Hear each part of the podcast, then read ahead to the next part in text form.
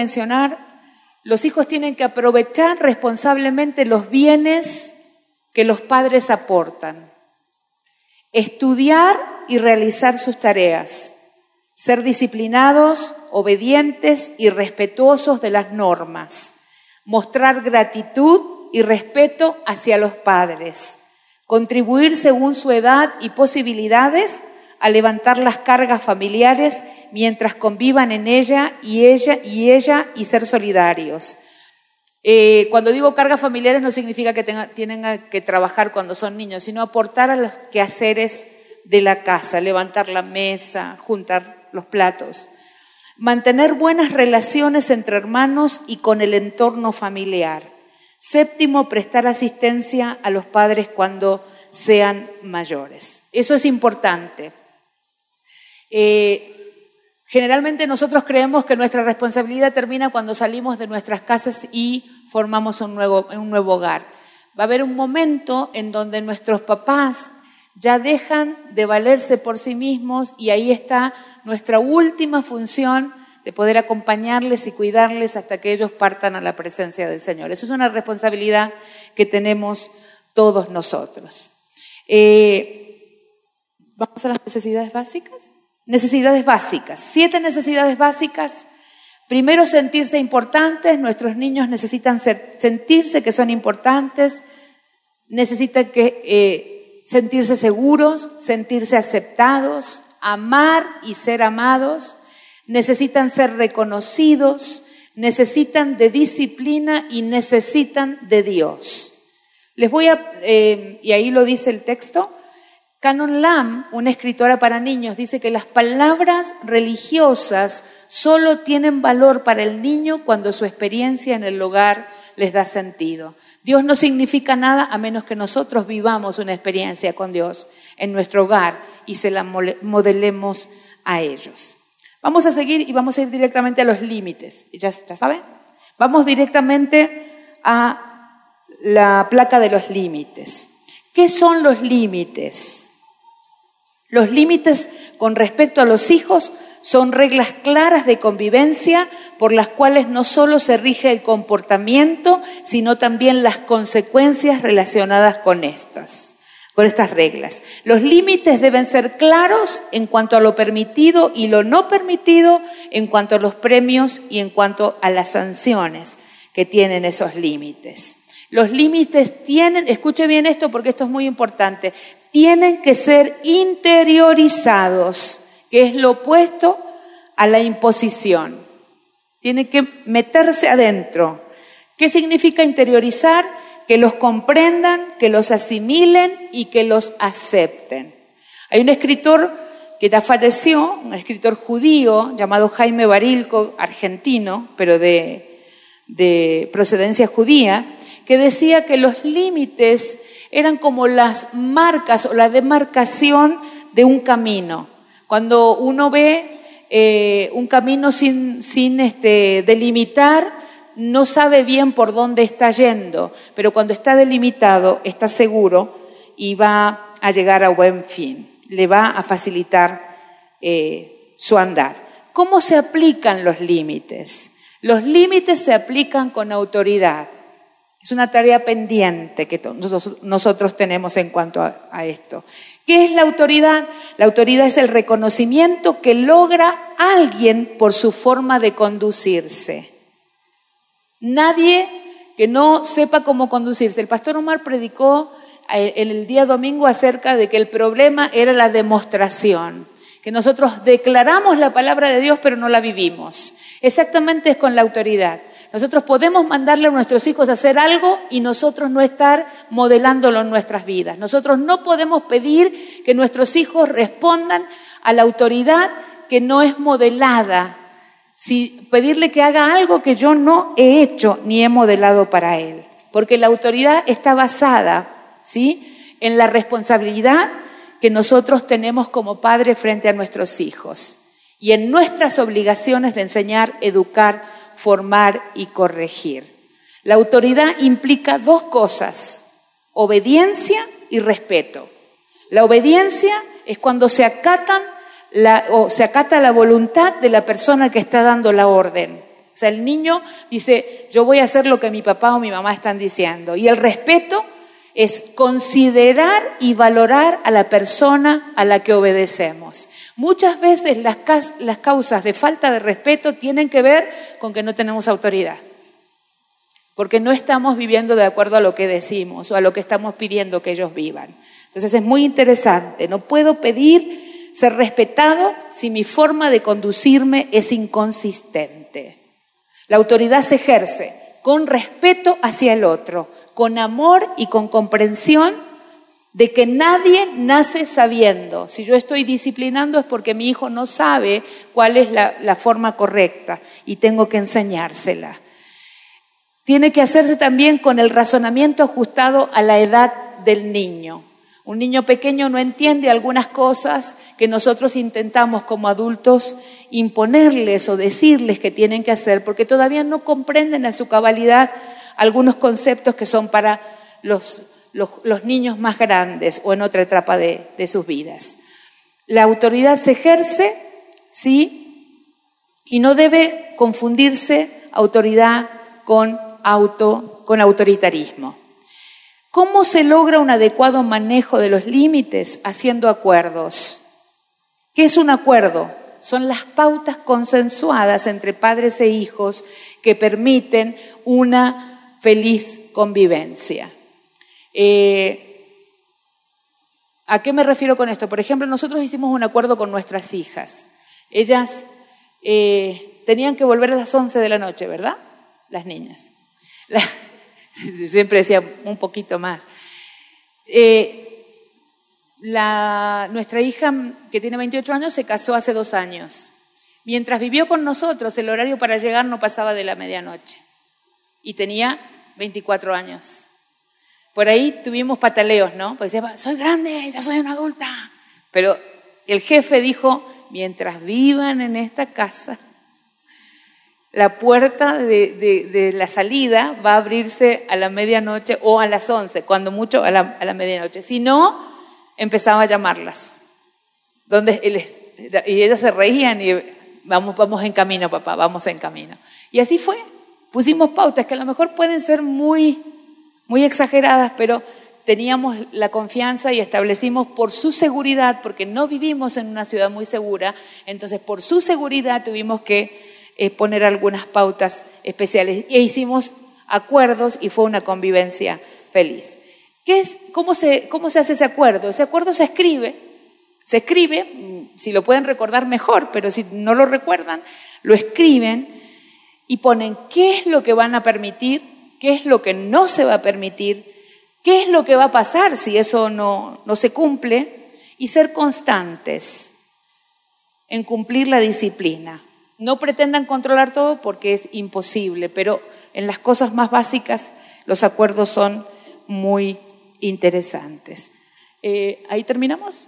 Ok, ahí terminamos. Porque tenemos muchas preguntas que queremos responder. Solo, solo una, una, una carta más.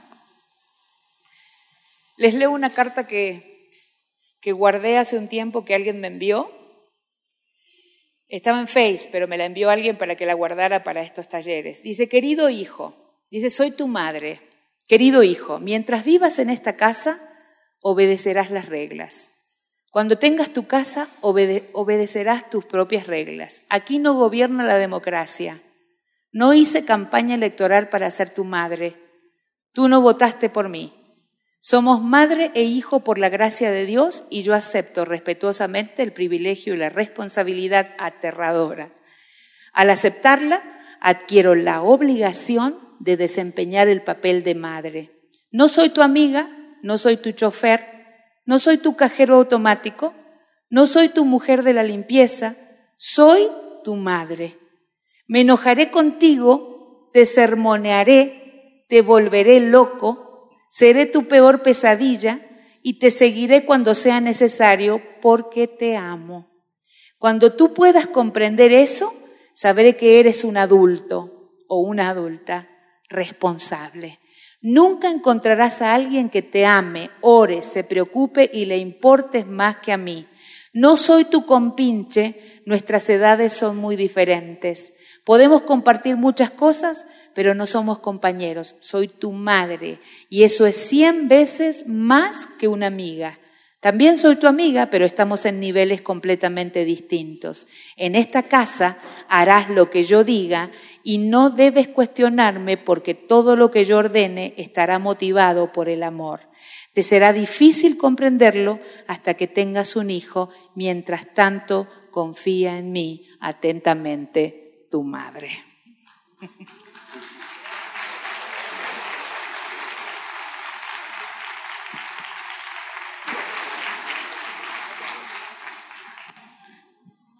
Bueno, damos gracias al Señor que hemos podido llegar a este punto y estamos muy entusiasmados, aunque tenemos un enorme peso sobre nuestros hombros porque hay un montón de preguntas y evidentemente eh, están pasando cosas en nuestras casas, con nuestras familias.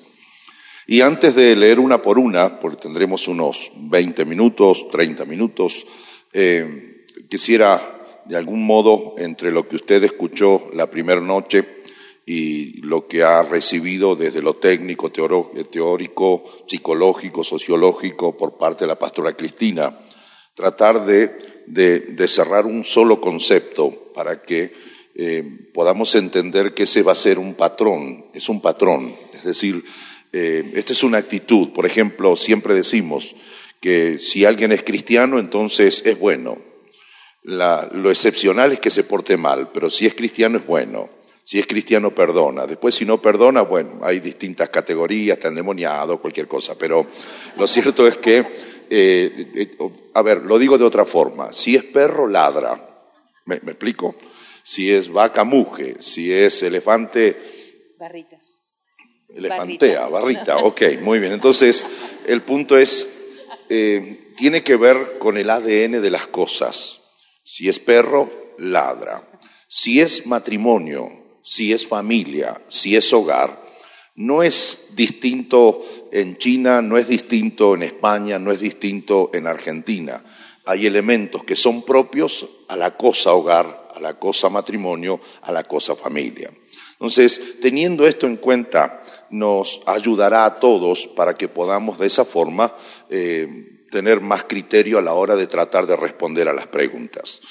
Por otro lado, recordar también lo que vinimos diciendo desde el primer día. Ahora todo va a tener sentido. Bien, nos conocimos eh, de una forma, se conocieron de una forma, nos casamos, tuvimos hijos, tenemos nietos y hay un principio de fondo allí y es lo que a mí me interesa tenerlo como, como detrás en la pantalla para que nos demos cuenta que eso va a regir lo que debiéramos hacer y también, de alguna manera, eh, guiar eh, la línea de las respuestas que queremos, que queremos ofrecer. Y en ese sentido aclarar que lo que usted va a oír como respuestas no, no, no, soy un, no son una ley en sí mismo, nos ha ayudado.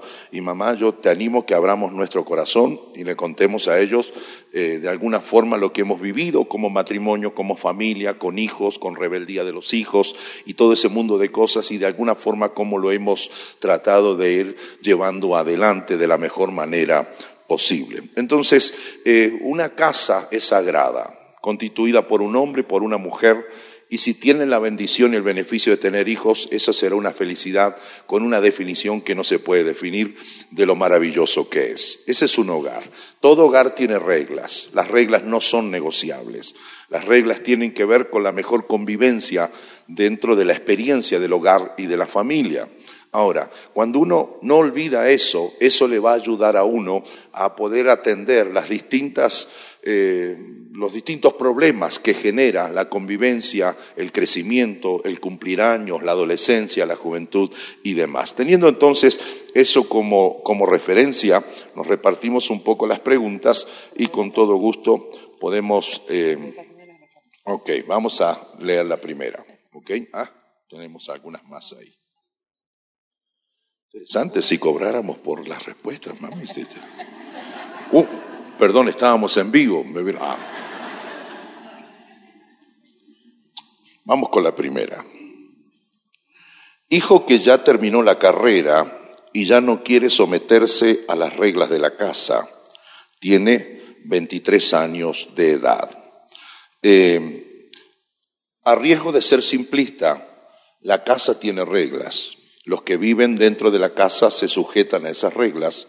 Las reglas, como dijo esta mamá cristiana, no las coloca el hijo, las coloca los padres, el papá y la mamá. Y en ese sentido, quien haya hecho las preguntas, usted tiene un hombre y una mujer aquí que hemos tenido que aprender acerca de esto. Porque en tanto son menores de 18 años no hay problema, pero ya entre los 15, 16 años y ahí en más se animan a otras cosas que tiene que ver con la vivencia de sus propias reglas. Las reglas las pone en una casa el papá y la mamá, pero papá y mamá tienen que ponerse de acuerdo. De hecho, todo hijo con cierta, con cierta picardía sabe a qué papá, o perdón, a quién de los dos entrarle para conseguir ciertas cosas. Por eso la famosa expresión que citó varias veces la pastora Cristina, dijo, ahora cuando venga tu papá, o lo otro, mejor no se lo digas a papá, o al revés, que no se entere mamá. Si papá y mamá, esposo y esposa, no se ponen de acuerdo, tarde o temprano ellos dos constituyen una fragilidad. Y si esto fuera una represa, se va a quebrar por uno de los dos lados. Por eso, papá y mamá tienen que estar de acuerdo en qué es sí y en qué es no, y mantenerse firme en esa respuesta. Si no, ciertamente, con 23 años y más como van las cosas, la adolescencia... Terminó carrera terminó su carrera ya, por lo que dice, con mayor razón todavía. En cuanto a esto, ya que la pregunta tiene que ver con someterse a las reglas de la casa, no tiene, no tiene otra opción, bien, que entender, someterse a las reglas de la casa. ¿Agrego algo? Y como tiene 23 años y ya no quiere sujetarse a las reglas de esa casa, posiblemente con, lo, con la profesión que ya este, terminó, cuando empiece a trabajar, seguramente pensará ir a vivir, pero mientras esté en la casa, tiene que hacer las cosas, tiene que respetar. Yo les dije, nuestra hija tenía 24 años eh, cuando les poníamos esa... Y fue, no fue fácil porque el, le digo que es la chiquitita que es, sanguínea colérica. Entonces ella decía, pero yo ya soy grande, sí, es grande, pero todavía vive acá.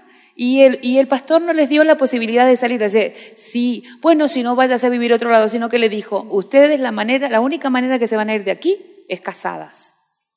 Así que el, el novio la vino a pedir y cuando el día que se casaron, ella vino a retirar sus cosas al día siguiente, ¿verdad? A retirar sus cosas y ya, y él lloró como el último día. Pensaba que los iba a traer a vivir porque teníamos una habitación. Bueno, una más. La próxima, ¿qué dice? ¿Cómo hacer entender a mi hija de 16 que ir a meterse a casa de su amigo y ya no querer seguir de ahí no está bien? Está muy rebelde, no hay en ella obediencia ni temor, al contrario, hay rebeldía y nos reta. ¿Qué hago? Em, eh, entiendo que meterse en la casa es como ir a vivir con el, ir a vivir con el novio, ¿no? Eh, bajo ningún aspecto pero como ha presentado rebeldía y no tiene temor, si uno eh, se, se, levanta como oposición en este momento, posiblemente no logre ningún resultado. Lo que hay que hacer es empezar a orar y empezar a clamar al Señor y empezar a conversar de a poco, tranquila las cosas no pasarán. O sea, mañana quizás no vuelva a la casa, pero empezamos a minar el terreno del enemigo sobre su vida en desobediencia. Y empezamos a pedirle al Espíritu Santo revelación en cuanto a por qué el comportamiento. Nosotros tuvimos un hijo rebelde. Eh, el segundo de nuestros hijos, y este, a los, desde los 16 años, él, fue siempre muy tranquilo, muy amoroso, es el único que es, güerito de nuestra familia. Em, se parece a mi familia, yo soy la única morocha de mi familia. Entonces, em, él, es, él es morocho.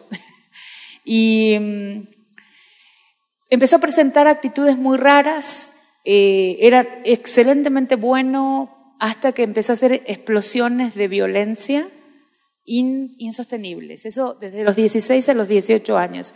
A los 18 años dijo, me voy a Buenos Aires a vivir, eh, previo romper todo lo que encontró en la casa. No quería saber nada de Dios, había sido educado y yo me emociono porque el Señor ha hecho grandes cosas en él, después de muchos años, em, nos desafió, le pegó a su papá dos veces, el Día del Padre, porque él se sentía que su hermano mayor era más importante, él tenía en su corazón cosas que no podía expresar, pero había una razón y Dios intervino a través del poder del Espíritu Santo. Nos llevó varios años a nosotros. Primero, perdonarlo, porque los papás tenemos heridas en nuestro corazón, nuestro corazón estaba eh, dolorido, pero cuando nos sentamos a hablar con él y le dijimos lo que sentíamos en nuestro corazón, empezaron a caerse las barreras.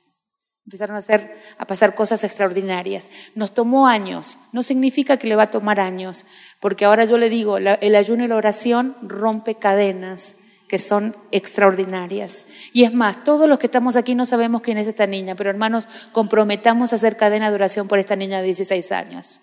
Empecemos a clamar y va a volver a la casa. Eh, en ese sentido, y para ser muy práctico, a riesgo de que estén de acuerdo o no con él con la respuesta a la pregunta, con 16 años no hay mucho que podamos hacer. Eh, y en esto soy brutalmente honesto. Con seis años sí, con dieciséis no, por la sencilla razón de que ella, ella o él son alimentados por una cultura generacional que tiene y que tiende a revelarse a la autoridad de los padres, ni que le cuento a Dios y la autoridad de Dios. Entonces, en ese aprendizaje nuestro, que ha sido muy difícil con, con uno de nuestros hijos, nos dimos cuenta que no podíamos eh, sermonear, hacerlo entender, porque no quiere entender. Y, sí fuimos dándonos cuenta que lo que sí iba a necesitar era padres presentes, padres presentes. O sea, eh, una, siempre nos decía ese chico necesita amor en el sentido de caricias y demás, y estaba sobrevaluado de caricias y de todo lo que pudimos darle. Nosotros siempre fuimos muy generosos con nuestros hijos.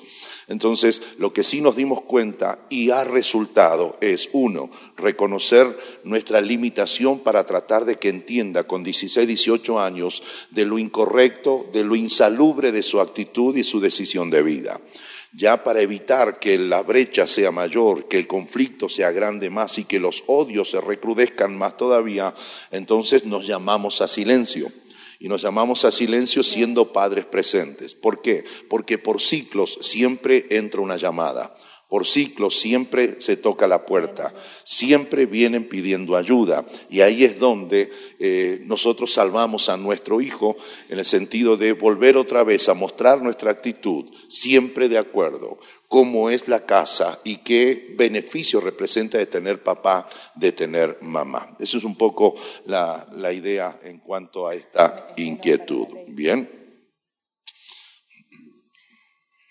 Dice, en el caso de faltas que podrían considerarse graves, y entre paréntesis dice embarazos o haber embarazado, reprobar o repetir años escolares, dejar la escuela. ¿Cómo se puede mostrar o dar apoyo sin dar a entender que lo que pasó no estuvo mal o no tendrá consecuencias con alguien de que, de que no se vuelva a repetir? Y segunda, ¿qué hacer si esa falta se repite? Vamos a la primera, la falta no tiene que repetirse, tenemos que tomar el toro por las astas. Es decir, el tema, si, si dejó la escuela, si hizo las cosas, tenemos que empezar a, trabajar con acuerdos para que vuelva, por su, por su bien, no por nuestro bien. Porque lo decimos nosotros ahora, eh, vemos, vemos chicos que abandonaron la escuela en tercer año, por ejemplo, de secundaria, hoy tienen 30 años, no los emplea nadie porque tienen que tener el secundario cumplido, un ejemplo. Y están llorando porque no pueden acceder a, a mejorar su vida este, económica, tienen familia y nadie los contrata. Entonces, como nosotros educamos a futuro, es llamarlo. Dejar la escuela no es la mejor opción.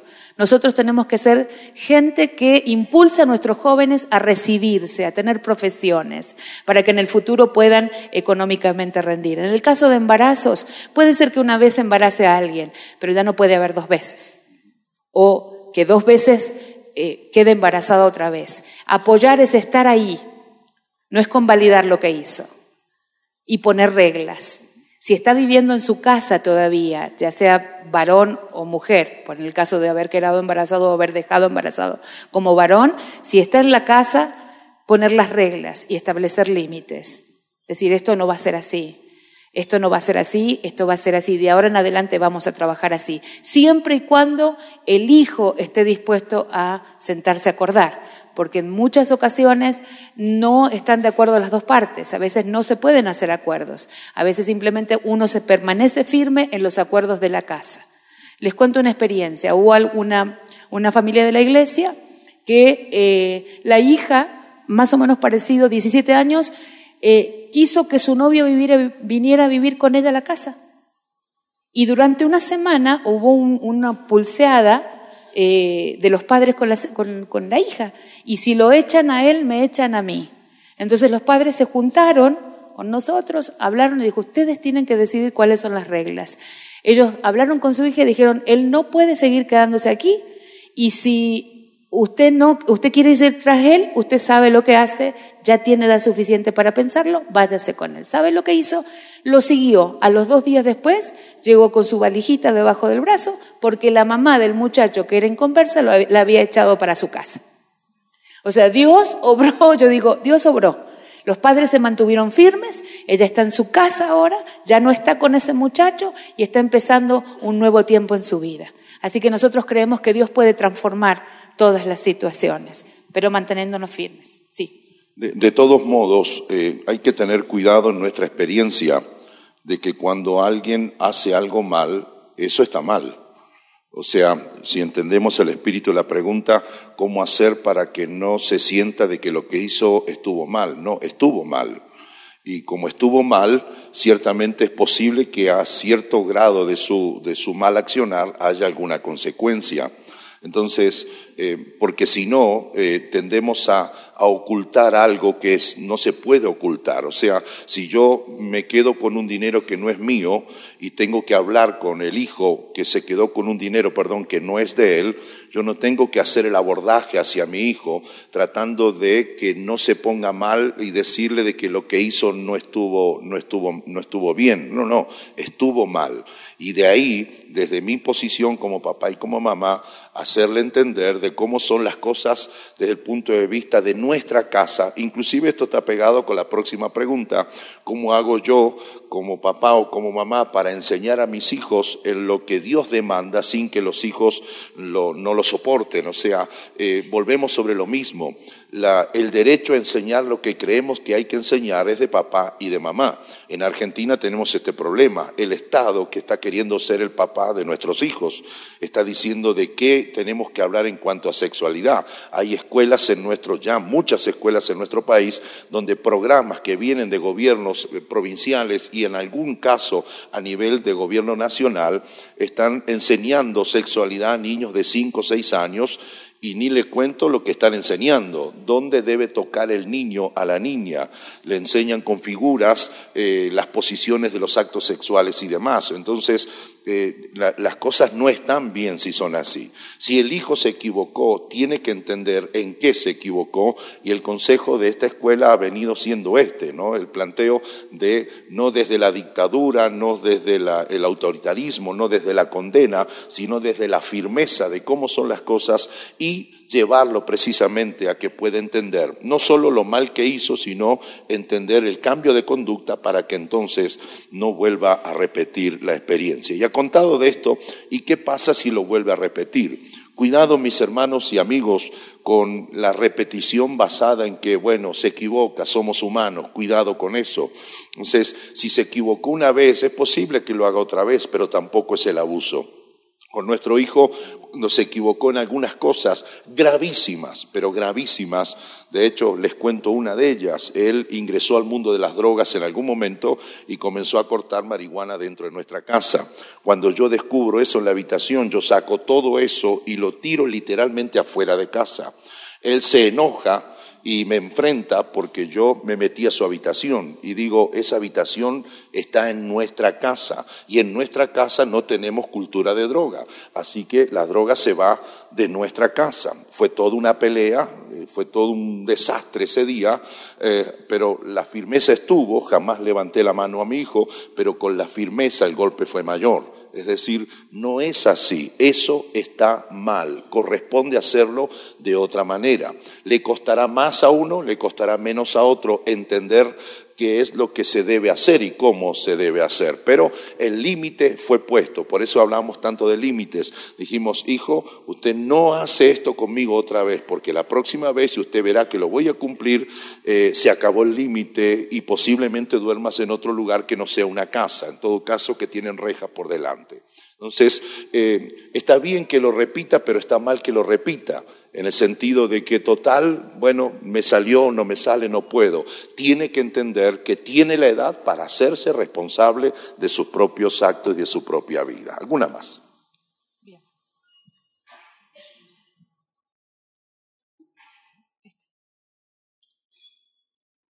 ¿Qué va a pasar cuando ya hice todo eso y mi hijo ya no hace caso y ahora toma, fuma y llora?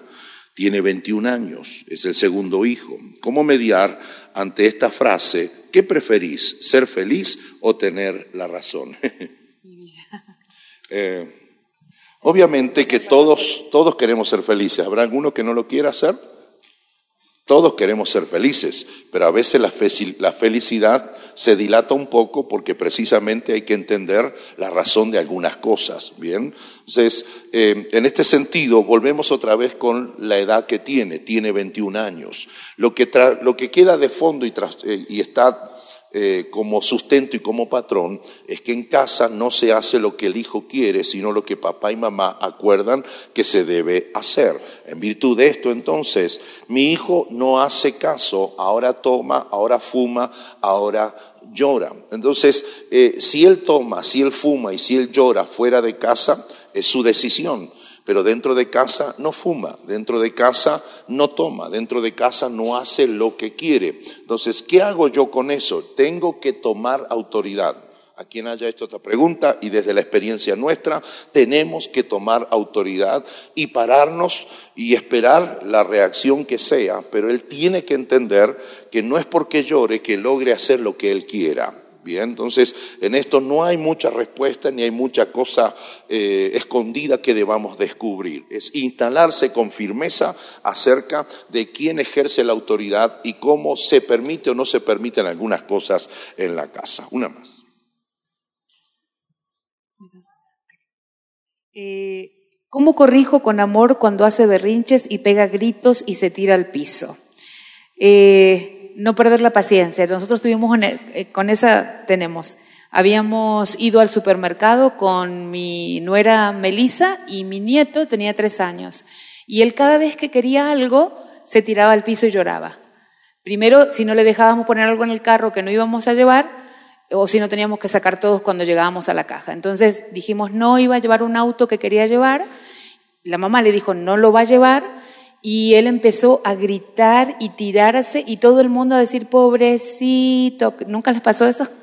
Todo, toda la gente que estaba en el supermercado, ay, pobrecito, ay, ¿qué va a hacer un autito? Cómprele. Entonces yo dije, Melissa, agarré el carro y seguí caminando. Ay, pero es que la, gente está, no importa, seguí caminando, vamos a seguir caminando como si no lo hubiéramos visto. Más o menos cuando vio que nos habíamos alejado dos góndolas, empezó a gritar más fuerte. Entonces le dije, volvete, levantalo con suavidad, tráelo de la mano sin arrastrarlo lo más, lo más cuidadosamente que puedas y sigamos caminando con él al lado. Cuando lo fue a agarrar, dice, no, no quiero. Así, entonces yo la miré y, y, y tratando de no tirarlo porque él tiraba, entonces, vamos, vamos, tranquilamente, hasta que empezó a caminar, a caminar, se le pasó el berrinche, Salimos del, supermercado sin haber comprado el auto que quería y estaba tranquilo. Fuimos la próxima vez al supermercado, ¿qué hizo? Exactamente el mismo berrinche. Entonces Melissa lo miró y le dijo, levántate. Y le extendió la mano. El muchachito se levantó, le dio la mano a su mamá y siguió caminando en silencio. Porque sabía, nosotros sabíamos cuál era la solución para evitar la vergüenza, que darle el auto que quería, pero no es lo que necesitaba, tiene la casa llena de autos.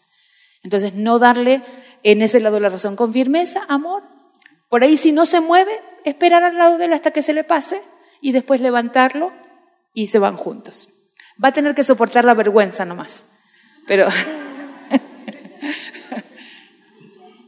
sí, eh, que lo haga, eh, y que él entienda que no por sus gritos y su escándalo va a lograrlo. Así lo hicimos con nuestros hijos, así lo estamos haciendo con el nieto, que lo cuidamos por las mañanas porque trabajan sus papás. Yo andaba con él la otra mañana, entramos a un lugar y había un autito. A él le gustan los autitos. Entonces dice, abuelito, ¿me lo compras? Porfi, abuelito. Cuando está mal me dice abuelo. Cuando me quiere sacar algo dice abuelito. Entonces, y le, digo, pero tu papá ya te compró autito. No, pero yo quiero ese autito. Porfi, porfi, porfi. Digo, no, no lo voy a comprar. Y dice, ¿y no tenés dinero, abuelito? digo, sí, y tengo más que vos. Entonces, comprámelo. Entonces, abuelito, no, pero ¿y por qué no? Porque no. Entonces, ahora yo me tengo que ir. No, yo me quedo acá. Entonces, bueno, quédese, compañero. Después me llamarán. Anda un niño perdido por ahí. Salgo y lo vigilo y sale corriendo. No, no, abuelito, no, no. No, no quiero el autito, no quiero el autito, al final de cuentas. Entonces, eh, simple, sin ser simplista, gritará, eh, déjelo, va a patalear, déjelo, pero acérquese otra vez y si usted lo sigue haciendo, allí es donde hablamos de esto de premios, recompensas, o como que, y yo, en este caso él se calmó cuando le dije, le voy a contar a tu papá. Esa fórmula funciona en todas partes. Bien, a ver, vamos un poquito más rápido, a ver si podemos. Eh, ¿Qué contestar cuando mi hijo me reta contestándome y dándome argumentos mismos que yo con los que yo le corrijo? Es decir, eh, no hay problema que los hijos contesten, el problema es cuando faltan el respeto. Bien, el problema es cuando no solo eh, contestan, sino empiezan a decir, ay mamá, y vos que sos una anticuada, y vos que y va, que entonces eso es lo que no se puede permitir.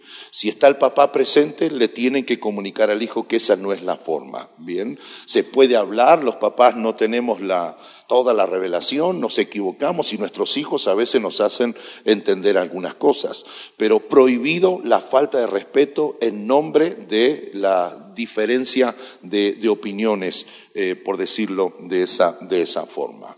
¿Por qué hay rivalidad entre hermanos? Porque hay, mire, puede, puede ocurrir por dos razones. Una, porque los papás son como Adán y como Eva, ¿bien?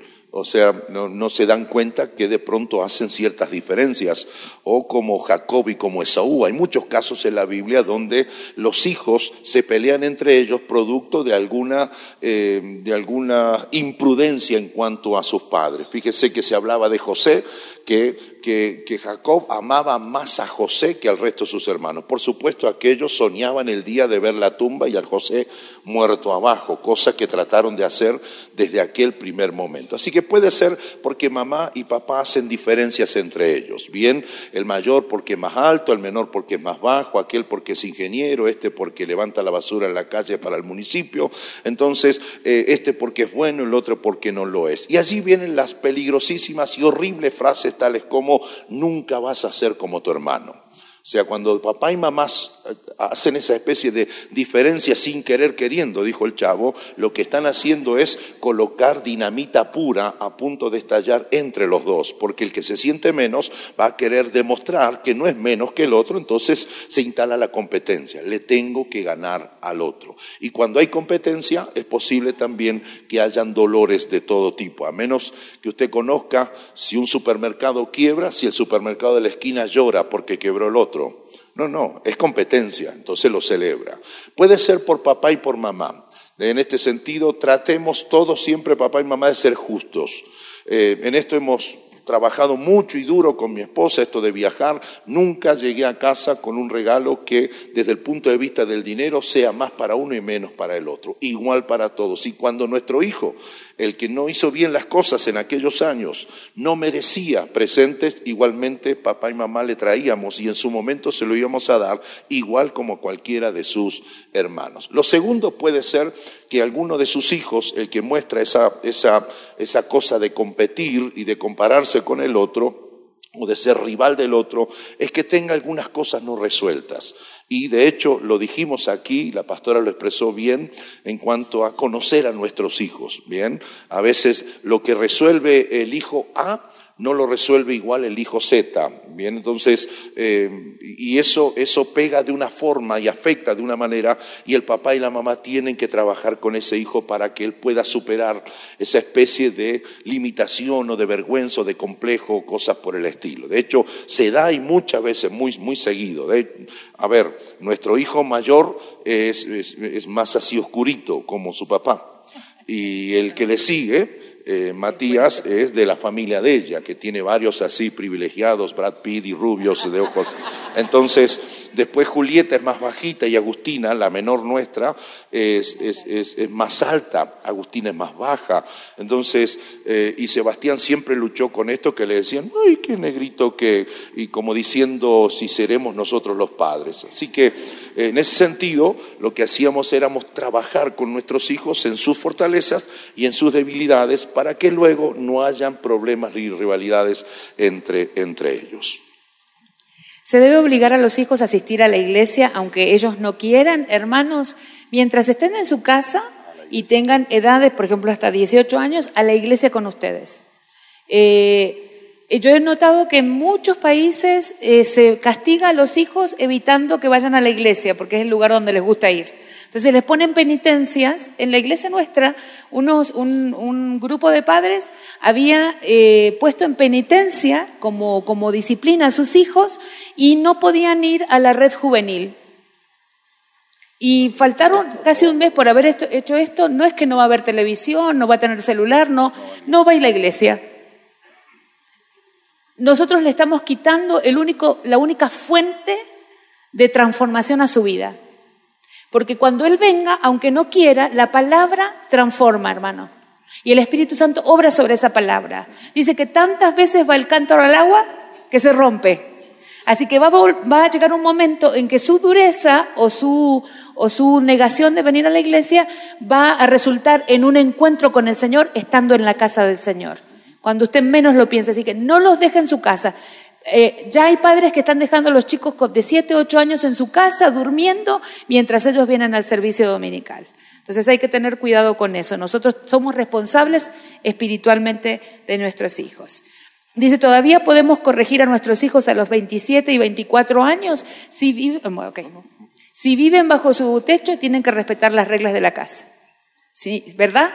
Eh, y yo les dije lo, de las chicas. No les conté lo de Sebastián Grande. Tenía 27 años y llegó, él trabajaba y se fue a, cenar con los, compañeros del trabajo y llegó tarde y no llevó la llave. La, casa se cierra cuando no está el papá muy temprano. Vivíamos, ya estaban las chicas todavía en casa y él, el, eh, Matías ya vivía solo. Y entonces la casa se cierra a las once y media. Él se olvidó su llave y se le ocurrió que podía trepar por la pared y caer en el patio de la casa y entrar por la parte de atrás para su habitación sin que la madre se diera cuenta. Un día de trabajo. Así que cuando yo sentí que alguien saltó, dije, ese es él que está viniendo. No escuché la llave, la, llave en la puerta, así que cuando lo estuve esperando, nosotros tenemos vidrio, una, una galería vidriada, y mientras él se tiraba del techo, yo lo estaba esperando por el, por el vidrio.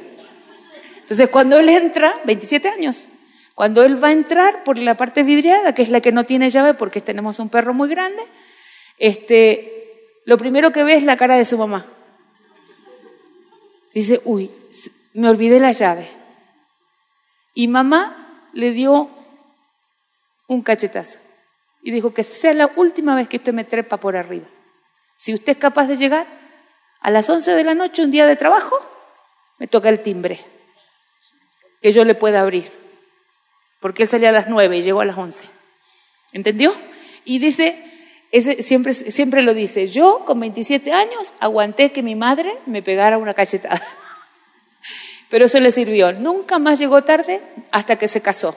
Después ya se fue a su casa y no sé si llegó tarde alguna vez, pero a la mía no volvió a llegar tarde. Eh, por supuesto que con 27 y 24 años hay que seguir corrigiéndolos en tanto pidan corrección. Eh, o sea, eh, porque si no tendremos unos bebés de 55 años.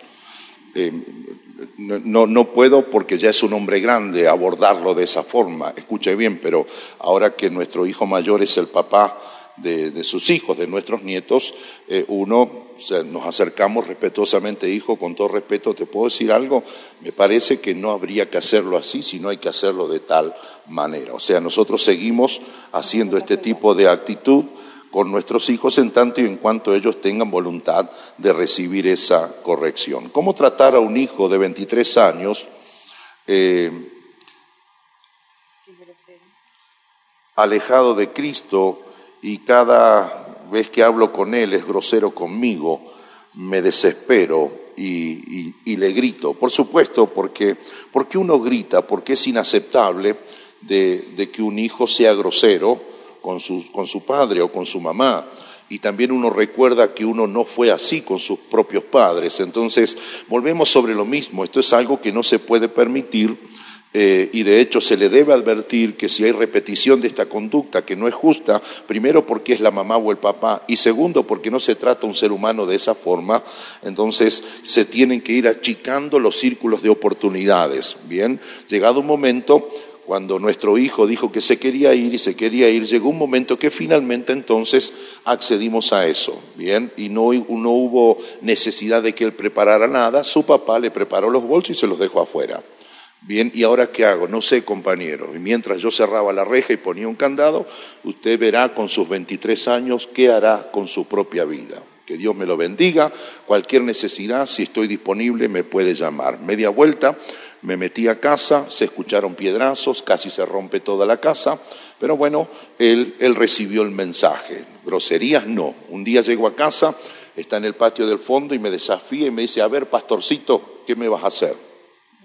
Entonces a uno le viene el famoso ex gadareno que teníamos antes y, uno, yo creo que este muchacho merece con los cinco ministerios que le arregle, eh, pero yo no soy, mi, mi temperamento y el de ella no somos violentos, al contrario, pero no podemos permitir la grosería. En ese sentido nos mantuvimos firmes, que grite, que haga lo que quiera, pero él entendió precisamente esta, esta posición. Y de paso les digo que las, las, noticias no son malas con él, son maravillosas. En los últimos años el Señor nos ha eh, regalado unos años increíbles con nuestro hijo también. Eh, ¿Qué hacer cuando los hijos son ya adultos y no sabían todos estos temas y aún siguen viviendo en casa? Bueno, llévele el video. No, es una broma, por favor, no se me ofenda quien ha hecho esta, esta pregunta. Eh, si me permiten, esto es muy personal, eh, eh, todos los que estamos aquí no sabemos todo de todo. de hecho, nos desconocemos, nosotros no sabíamos ser abuelos, sabíamos ser abuelos de un nieto y ahora de otro que llegó, entonces no sabíamos tantas cosas. Bueno, ella es la que no sabía, yo ya tenía todo informado en cuanto a ser esposo y esposa, ¿no? Pero eh, no, no, y fuimos descubriendo, fuimos dándonos cuenta, voluntad de esto. Así que contarle a los hijos que no han, que no han accedido a esta información, de alguna manera hacérsela saber, ¿no? fuera de cualquier broma, eh, tratar de exponerlos a esto. Y si ellos ven un modelaje de que papá y mamá se interesa de saber cómo son algunas cosas, eso puede inspirarlos también a ellos. No se preocupe que no lo sepan todo. Eh, pero nunca es tarde para poder aprenderlo. Y si hay voluntad de querer aprenderlo, por eso y más como una iglesia increíble como esta, que tiene estos formatos y propone este tipo de actividades, ciertamente pueden eh, con todo gusto y con toda confianza acceder a ello. Acá hay algunas que son eh, parecidas. ¿Cómo poner límites a una hija de 22 años si nunca los tuvo? Hay un sistema, estamos a tiempo, también hay varios que están hablando de poner disciplina o límites a adolescentes que no han sido disciplinados por su papá, eh, con amor, por ejemplo, y ya todo lo toman como imposición. Los límites, decíamos, se interiorizan, se internalizan, ¿sí? Así que siempre hay tiempo de poner límites, nunca es tarde para poner límites. Los límites son saludables, los límites marcan el camino, no importa la edad que tengan. Las disciplinas van a ser diferentes, no disciplinamos a un niño o limitamos a un, a un niño de seis años como vamos a poner límites para alguien de 22. Con alguien de 22, de 23, de 26, de 27, podemos sentarnos a acordar qué cosas van a ser, seamos flexibles, qué cosas se van a poder hacer tomando en cuenta que son adultos viviendo en casa, ya que nosotros consideramos que sigue viviendo en nuestra casa, porque estamos viviendo en una sociedad donde la adolescencia se alargó y ya se considera adolescente a gente de 30 años. Entonces tenemos un adolescente de 30 años en la casa y no sabemos qué hacer con él porque funcionan como adolescentes y tiene que ver con la permanencia de ellos y, la, y la no satisfacción de las metanecesidades. ¿Qué, ¿Qué son las metanecesidades? Que ese adulto joven se sienta incentivado a realizarse como persona, a ser desafiado desde primero a buscar un compañero para su vida, formar una familia o un proyecto de vida y que lo, lleve a tomar su posición de adulto y a, independizarse en cierta manera. Porque no está mal que nuestros hijos estén con nosotros mientras tanto no tengan otro lugar donde ir o no sean independientes económicamente, pero sí es necesario que si ya han tomado una actitud adulta como para decir que no necesitan límites, entonces que empiecen a pensar qué es lo que van a hacer eh, con lo que se les está pidiendo en la casa, ¿sí? por lo menos someterse a, las, cosas específicas de la casa para poder seguir permaneciendo allí con paz. Y en cuanto a los adolescentes es lo mismo. Los adolescentes es mucha comunicación. Hablen. Los acuerdos con los adolescentes son magníficos porque primero no hablan, pero cuando toman confianza y el ámbito de reflexión y de, y de apertura que ven en sus papás, ellos se sientan y van a poner eh, lo que ellos están sintiendo. Entonces, en base a lo que ellos sienten, uno puede empezar a establecer límites saludables que les ayuden a no tener esos berrinches. Por ejemplo, no les den todo. Eh, no, no, no, sean eh, obsecuentes con lo que hacen, es lo que decía. Cuando algo está mal, está mal. Que sepan que está mal. Eh, no los condenemos, pero sí digamos las cosas por su nombre, ¿sí? Con amor, pero con firmeza. Nos quedan unas cinco o seis preguntas más. Rápidamente aquí dice, ¿cómo quitar el miedo o temor a nuestros hijos al momento de enseñarles? Eh, primero, eh, les tenemos que enseñar. El rol nuestro como papás es instruirlos, aconsejarlos, guiarlos, orientarlos, enseñarles. Entonces, sí, ahora, eh, ¿y cómo le quito el miedo? sin ser simplista, aprendimos algo. La mejor manera de dejar de tener miedo a algo es hacer aquello que me da miedo hacer.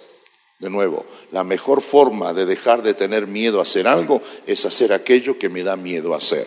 Si usted le tiene miedo al agua, eh, no digo miedo a ducharse, ese ya es, ya es crónico, es otro problema. Entonces, si tiene miedo al agua, no se, quiere, no se quiere tirar a una alberca, una piscina y demás porque le tiene miedo, pida dos, pida tres que ayuden y láncese, aunque sea párese, mójese, cabeza y vuelva a salir. Es la única forma. Si tiene miedo a volar, es decir, en avión, lo aclaro, entonces, sí, pues lo otro puede correr peligro su vida, pero eh, si tiene miedo a los aviones, súbase a uno y siga, y siga, y siga. O sea, eh, todavía no estoy agregando el elemento eh, Señor, Dios, que nos colabora, por supuesto, en esto, pero anímese y va a ver que no es tan grave, y va a ver que en todo caso hasta le van a agradecer en ese sentido. Eh, yo estuve toda la infancia de mis hijos alejada de Dios, un hijo lleva seis años en la adicción, no ha sido nada fácil y hoy sé que Dios está con nosotros. Si, si uno de sus hijos está en adicción, número uno, reconozca que lo está. No, no le ponga otro nombre a lo que verdaderamente es. O sea, uno de los, de los problemas nuestros es que tratamos de ocultar lo que es obvio, lo que es eh, lo que es, salta a la vista. Entonces, si su hijo tiene una adicción, número uno, reconózcola. Dos, no solo todo el elemento espiritual ponga esa maquinaria en marcha, oración, intercesión y todo aquello, sino también busque el consejo profesional. Cuando nuestro hijo reconoció esto, este papá, esta mamá, lo llevábamos con el profesional, le buscamos lugar donde recuperarse. Entraba un día y se salía la semana, todo aquello insistíamos. No tenemos el número de veces que hicimos esto con nuestro hijo. Ahora, nunca dejamos de hacerlo porque en el fondo amamos a ese muchacho, amamos a ese hijo y buscamos que alguien lo pudiera disciplinar por lo menos en esto para quitar su adicción. Ciertamente, y gloria al Señor que eso ya no ocurre y eso ya no sucede. Así que en este sentido, si así está la condición de uno de sus hijos, por favor, agárrese de Dios, pero no tema de ponerse al frente de todo lo que sea la investigación y la forma en que su hijo pueda ser recuperado en una institución seria, en todo caso como, como corresponde. ¿no? Eh, una más. ¿Cómo tratar a un hijo que conoce del Señor y que se alejó y además del alcoholismo ha ejercido violencia en el hogar y tiene impulsos de querer golpear a sus padres? Eso fácilmente uno lo va a detectar eh, más rápido que ligero. Bien, eh, ya eh, comienza con un pequeño no, con un silencio, con un no, luego se anima a expresar argumentos, luego se anima a levantar el volumen de la voz, luego se acerca, se le nota en el rostro cuando está listo para soltar un golpe y pegar a quien está enfrente. Entonces, en este sentido, ya lo dijimos en la experiencia que hemos tenido en lo personal como papás, como familia, como matrimonio, porque esto afecta a todo el círculo familiar, ciertamente la firmeza para que eso no ocurra. Y en estos casos nos hemos dado cuenta, y de hecho trabajamos en nuestra iglesia en relación también con distintos organismos del gobierno que nos envían a nosotros como iglesia. Tenemos un equipo preparado para esto que tiene que ver con la violencia y demás y la reeducación y la reinserción de muchos de ellos. Quiero decir con esto, y no, es, no será una vez, sino un montón de veces que hemos tenido que guiar nosotros la denuncia policial, la, constancia policial, hacerse saber a la autoridad de este peligro inminente, sino es precisamente porque no se hacen este tipo de cosas pensando a veces con buen corazón de que Dios lo va a arreglar y claro que lo va a arreglar, pero ciertamente Dios funciona y funciona muy bien cuando un corazón también está dispuesto, si no, no habría en la escritura tanto testimonio de rebeldía, rebeldía previa que culmina en muerte y cosas por el estilo, si no, eh, vayan a Génesis nomás y ahí tenemos el caso de Caín y de Abel. Para evitar casos mayores y crisis mayores, en algunas situaciones no teman dar parte a la autoridad que correspondiente, por supuesto. Una, dos más y ya vamos terminando. Algunas son con respecto a los abuelos. Pregunta si está bien que el hijo divorciado viva con ellos. Eh, vivimos con nuestro hijo que es divorciado, ¿es correcto? Tenemos que vivir aparte. Tiene eh, hijo que comparte el tiempo con su mamá.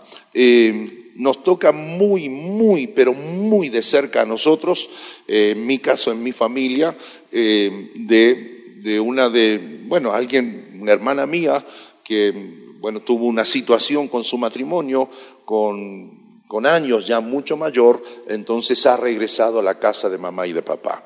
Eh, ahora, ¿eso está mal? No está mal, porque al fin y al cabo uno nunca deja de ser papá o mamá y recibe y cobija a un hijo que en algún aspecto no le ha ido bien. Pero de, ella misma sale eh, la siguiente reflexión, estaré en casa cierto tiempo hasta que me organice y pueda entonces tener mi propia casa, mi propio departamento, mi propio trabajo y demás.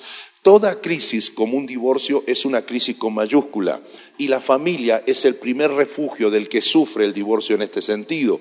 No está mal que se le dé amparo, que se le dé refugio, pero la misma persona tiene que facilitarle a sus padres el hecho de, papá, mamá, después de todo esto me quedaré acá seis meses, siete meses, ocho meses, un año, pactar el tiempo, porque ya es una persona grande con rutinas totalmente diferentes a las que tiene papá y mamá. En virtud de esto, entonces, eh, volvemos sobre el caso de nuestro hijo, siendo grande, dice, si yo vuelvo a casa, no, a casa no puede volver, pero te ayudamos a que puedas pagar un departamento. ¿no? Entonces, eh, eh, se le puede recibir en nuestra experiencia y con toda humildad la respuesta, pero obviamente habrá que pactar el tiempo que estará allí, porque por su condición de persona grande debe construir su propia historia en otra casa, en otro lugar los abuelos que están con la, con la autorización de los papás, le permite poner límites a los nietos, pero están en rebeldía.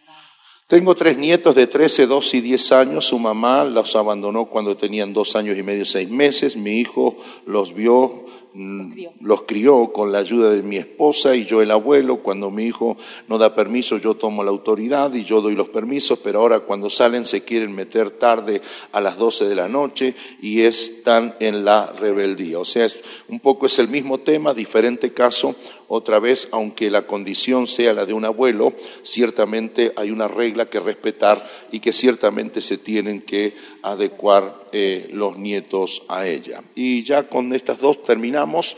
Eh, este, hay, casos de familias ensambladas que hablábamos ayer, que son las familias reestructuradas, que uno o los dos cónyuges tienen hijos.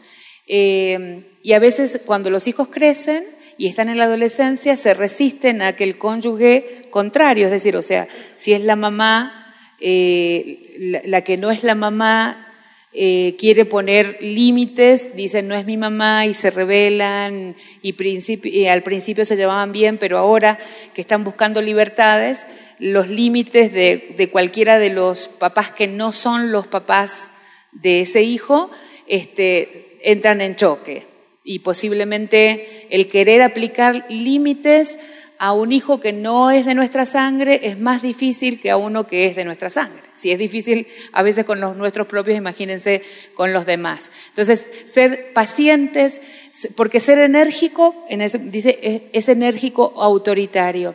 Ser enérgico y firme no significa ser autoritario. Se pueden dar consejos con amor. Al principio no los internalizan porque está en rebeldía y porque a lo mejor el límite que busca es el de su propio papá, pero con el tiempo y con la paciencia va a eh, internalizar y va a ser consecuente a eso. Eh, dos más.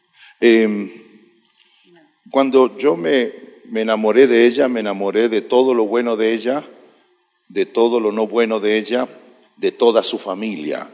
O sea, yo no podía cometer el error de decir yo me casé con vos, no con tu mamá. Obviamente que no me casé con su mamá, pero eh, en el combo esto es como el Big Mac. Viene la hamburguesa, papa frita y la Coca-Cola, ¿o no?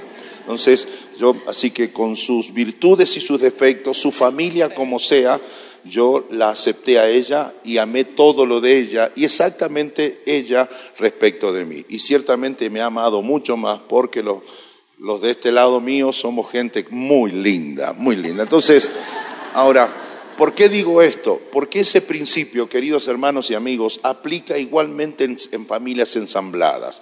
Si, si, si Pepe, eh, que tenía otro matrimonio, se enamora de Rosa, perdón si hay alguna Rosa aquí, se enamora, que tiene dos hijos de otro matrimonio, Pepe tiene que amar a esta mujer y no debe decirle a ella, yo me casé con usted y no con tus hijos. Porque obviamente que en términos literales no es así. Pues si no, no es justo que, que, no la ames con todo lo que ha sido una experiencia de vida, no, no positiva, por cierto. Entonces, por eso no, no se recomienda nunca, nunca ni ser enérgico, ni, ni enrostrarle al otro, no son mis hijos. No son sus hijos, pero lo son porque vienen con la mujer que usted ama o vienen con el hombre que uno ama. Si uno entiende eso, de hecho, se facilita enormemente el proceso que ya en sí mismo es conflictivo. Porque para hijos, ver a otra mujer que no es su mamá, y a veces su mamá vive o a veces su mamá perdió la vida, ese es un proceso que no es fácil. Por eso la actitud comprensiva de aquel que viene de un proyecto y se une con otra mujer en otro proyecto, de entender y de amar el todo de la otra persona, del otro hombre, la otra mujer, ciertamente facilita el camino en este sentido. Nos vamos con la última y ya. Estamos en proceso de adopción y ha sido muy largo cómo poder establecer el vínculo de papá y mamá. El vínculo de papá y mamá se hace con la aceptación. Quizás no nació en tu casa, pero sí se puede crear el vínculo del apego, y es que el que viene a agregarse a nuestra familia, el que hemos recibido, que es el hijo del corazón, se sienta que es parte de esta familia desde el principio. Va a haber cosas, no sé de la edad que será, si es bebé es más fácil, si es más grandecito, va, no va a costar, sino que tenemos que tener otras tácticas, porque quizás tienen una historia anterior y eh, tienen que hacer ese desapego a la historia anterior y va con paciencia, uno va estableciendo la pertenencia a esta familia. Mucha paciencia y mucho amor. El vínculo se, puede desarrollar y hay buenos vínculos, tenemos muchos ejemplos de eso, que aman a, sus papás del corazón eh, con toda su vida. Y después me gustaría que hablara un poco de los que tenemos hijos con capacidades diferentes, porque sí es difícil educar a las personas regulares Imagine cuánto, cuando están en silla de ruedas, estoy en crisis con él. Siempre, y, admiro a las mujeres que tienen hijos con discapacidad, porque tienen como un alma de acero, tienen una fuerza increíble, son, tienen que tener el doble de paciencia que tenemos las que, como decía, tenemos hijos que no tienen discapacidades, que no son diferentes, Y si a nosotros nos cuesta, imagínense. Así que hermana, no sé dónde estás, pero te entendemos, oramos. Yo sé que es difícil a veces y más con quizás la frustración de nuestro mismo hijo que se siente con que sus discapacidades lo limitan. Me imagino que el entorno debe ser bien difícil, pero oramos y, te pedimos que no, no aflojes, que te mantengas firmes porque Dios traerá nuevas fuerzas sobre tu vida. Lo único es hay lugares donde podés pedir ayuda, donde trabajan especialmente con, donde hay profesionales que pueden orientarte para poder responder a las necesidades que quizás está teniendo a medida que crece y que van a ser más demandantes. Hay en la Biblia el caso de un hijo que se llamaba Mefiboset, que es el caso de un hijo discapacitado. Y lo doloroso es que después tuvo que venir un rey que no era su papá y reconocer su posición de realeza. Ustedes creo que conocen el caso. Hace tres semanas atrás hubo un programa en vivo en todo, salió por toda Argentina, y una actriz de otro país que se fue a vivir y se casó con un muchacho argentino, famosa ella en mi país, dijo, si yo supiera, hubiera sabido que en mi vientre había un hijo con deformidad, o discapacitado, entonces yo habría abortado. Hablé con y nombró a su esposo y dijimos, si tiene una discapacidad y hay un estudio que así lo justifique, entonces yo hubiera, habríamos abortado. Muchos que son pro aborto la aplaudieron, pero en el mismo panel había un, un político, si no era gobernador de, una, gobernador de un estado de nuestro país, y dijo, bueno, nosotros no lo abortamos. No tenemos una hija, una hija discapacitada, tenemos un ángel en casa. Esa mujer se ganó el repudio de casi todo el país y hasta casi está perdiendo contratos ahora. Porque en la misma entrevista había un papá, que es un gobernador actual en, un, en un estado de nuestro país, que cuando supieron que su hija tenía discapacidad en el vientre, más que nunca la amaron mil veces más. Hasta el día de hoy, la niña, que ya es de 25 o 30 años, muestra su discapacidad. ¿Qué quiero plantear con esto? Eh, es su hijo, es su hija. Requiere más que el otro, requiere más que los otros tres. Y los otros tres le aman porque es su hermano o su hermana. Eh, como bien dijo la pastora, tenemos un caso en nuestra iglesia de un joven deportista que en día de tormenta pisó una conexión de electricidad, casi murió, lo resucitan y quedó postrado en cama con una discapacidad casi irreversible. Su papá y su mamá, de hecho, han tomado esto como un sacerdocio, porque es su hijo. Y hay todo un mundo organizado para colaborar en el proceso, porque no es fácil, pero es necesario. La iglesia se hizo presente también en esto. Como bien dijo la pastora, por supuesto entendemos y oramos para que esto siempre siga mejor. ¿Cómo aconsejar a un hijo que eduque al nieto cuando uno como padre no no le dio la educación a ese hijo y el hijo bien se lo puede reclamar. A quien haya hecho esta pregunta, me gustó la pregunta porque la hago personal. Pídale perdón a su hijo, pero dígale, hijo, yo nunca te dije esto que acabo de aprender anoche. Perdón por no haberte enseñado, pero permitíme decírtelo ahora. Papá, vos no tenés ninguna autoridad. Es verdad, no hay ninguna autoridad del último mes hacia atrás, pero de aquí hacia adelante, hijo, me he dado cuenta que no te atendí bien, no te abracé todo lo necesario, no te aconsejé, que te grité más de lo que debía hacer, me di cuenta, hijo, perdóneme, déjeme abrazarlo. Y quizás hasta niegue que le des un abrazo, pero con altura reconozca lo que no pudiste hacer. Y de ahí en más dígale, ¿sabe qué? Estoy trabajando para ser el padre que usted se merece. Y por último, y nos preguntábamos si íbamos a leer esta pregunta o no. Dice, ¿cómo Sí, lo vamos a hacer. ¿Cómo actuar ante la confesión de un hijo que dice, papá, mamá, soy gay? ¿Cómo actuar? ¿Qué hacemos? Primero, no olvides que usted es papá y mamá.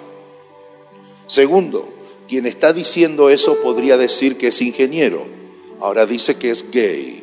Es una confesión de tu hijo. Inmediatamente cuando escuches la confesión de tu hijo, esa confesión la vas a pasar por el filtro de tus propias creencias. Bien, de tus propias creencias. Hay papás, mamás que dicen de que, bueno, se nace así. Hay gente que dice que hasta está correcto que así sea. Estamos quedando filmados y grabados.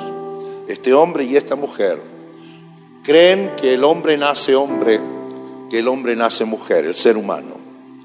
De hecho, creemos que hay situaciones que se presentan a cada individuo. No las queremos ocultar, pero queremos ayudar. Y a riesgo de que alguien no entienda la respuesta a esta pregunta, si esa ha sido la confesión de tu hijo, por favor no lo mates, no lo condenes, pero usted tiene el derecho de decirle a su hijo, hijo, usted sabe lo que papá y mamá creen, y yo daré mi vida para que no siga siendo ni confesando aquello. Si escucha a alguien esto, hará un tumulto en la calle diciendo, estás pasando por encima de sus derechos. No, no, no, no. No estoy gritando esto por televisión al mundo, estoy diciendo qué dice un papá y una mamá a su hijo que dice esto.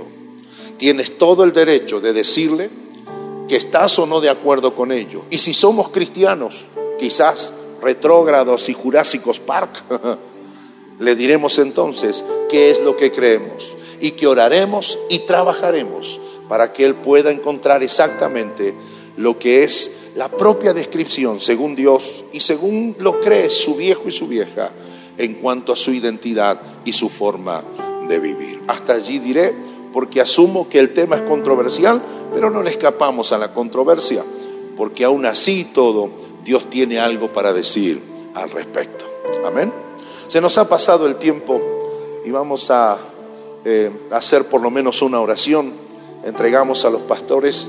Eh, estamos más que pasados de tiempo, pero nos dimos cuenta que ameritaba quedarnos un ratito más, por lo menos para dar alguna impresión acerca de estas necesidades tan sensibles que no les pasan a ustedes, sino que nos pasan a todos, experimentamos todos. Si nos permiten, y poniéndose de pie, nos acompañan para hacer una oración. Por favor,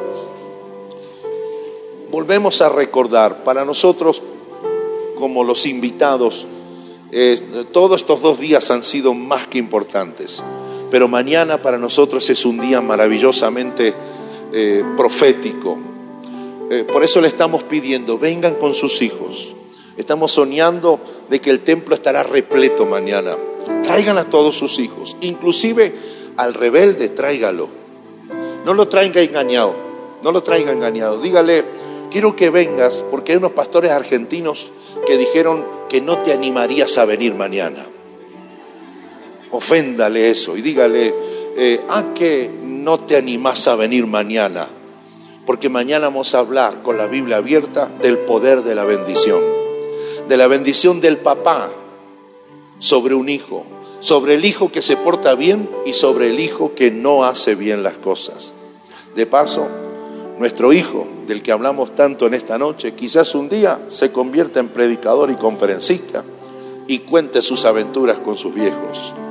Está a poquitos meses de recibirse de chef internacional y es uno de los que más apego tiene ahora. Nos llama todo el día, estamos todo el tiempo eh, construyendo una maravillosa relación. ¿Sabe qué?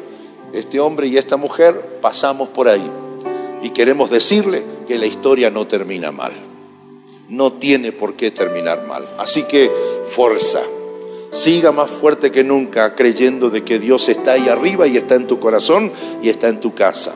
Pero ese día, el día del milagro del Hijo retornando, usted lo va a ver. Definitivamente que usted lo va a ver. ¿Cuántos lo creen? Bendito sea el nombre de nuestro Señor. Padre,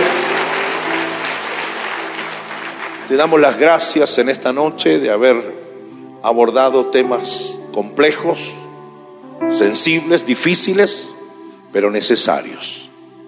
Gracias porque hay revelación en tu palabra para esto. Y gracias porque si por ser la hora que es, estamos aquí todavía, es porque seguimos creyendo que hay esperanza. Seguimos creyendo en un futuro mejor para nuestros matrimonios, nuestras familias y para nuestros hijos.